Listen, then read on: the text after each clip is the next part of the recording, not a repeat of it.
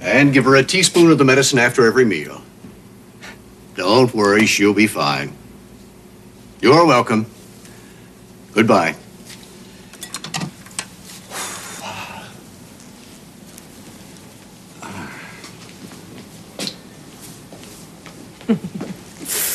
How are you?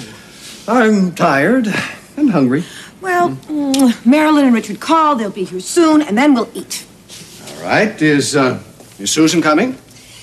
Well, she'll be here later. She has to work late tonight. And what's Robbie cooking for dinner? It's a surprise. I hope it's pasta. Robbie, the dinner was terrific. Yes, it was delicious. What's for dessert?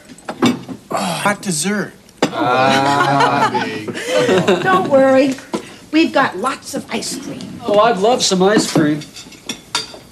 Well, there's um, chocolate and coffee and a little vanilla. I'll have vanilla. Is that all right with everyone? I'll have chocolate. Me too. One scoop of coffee and one scoop of chocolate for me. Robbie, will you help me serve?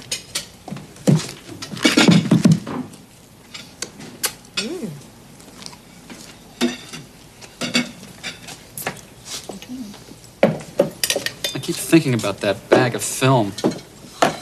Eight rolls, a whole day's work, and good stuff, too. Don't worry, Richard. Someone will find it. I'll get it.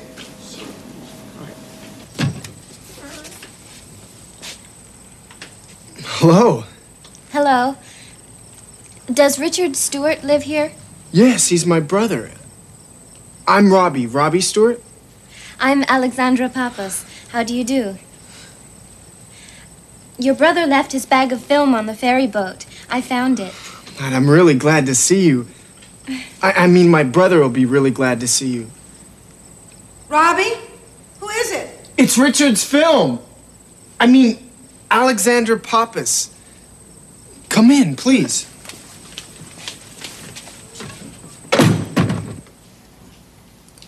Alexandra! Hello, Richard. I found your bag. Oh, thank you. Thank you. Um, Alexandra, let me introduce you. This is my wife, Marilyn. Richard showed me your photo. How do you do? Oh, yes, Richard told us all about you. It's nice to meet you. And this is my mother, Ellen Stewart, How do you do? and my father, Dr. Philip Stewart. Nice to meet you, Alexandra. And uh, you met Robbie. Yes.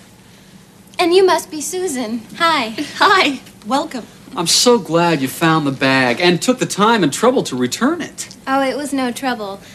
I just took the wrong train. Would you like something to eat? Thank you. No, I'm late for dinner at my house. I really have to go. Oh, would you like to call home? I'd appreciate that. Please use the phone. Thanks. Excuse me. Alexandra's a high school exchange student from Greece Where does she live?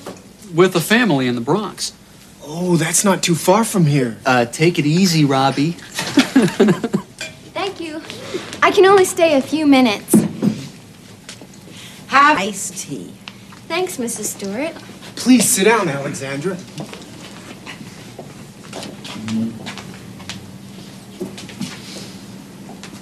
So, you're an exchange student. Uh, where do you go to school? At the Bronx High School of Science. Oh, that's a very good school. What are your favorite subjects?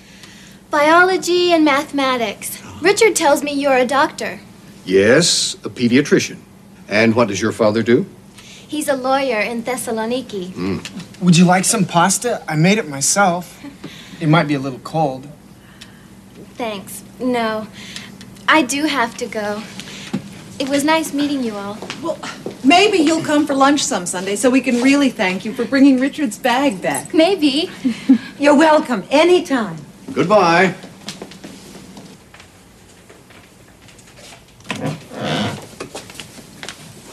Can I drive you home? No thanks. The train is just up the street. It won't take me long at all. You really saved the day for me, Alexandra. Bye. Bye bye. Good night.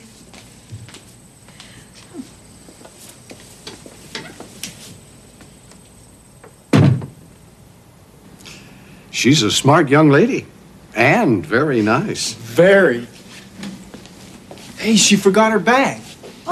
I guess we'll be seeing Alexandra again. Right, Robbie?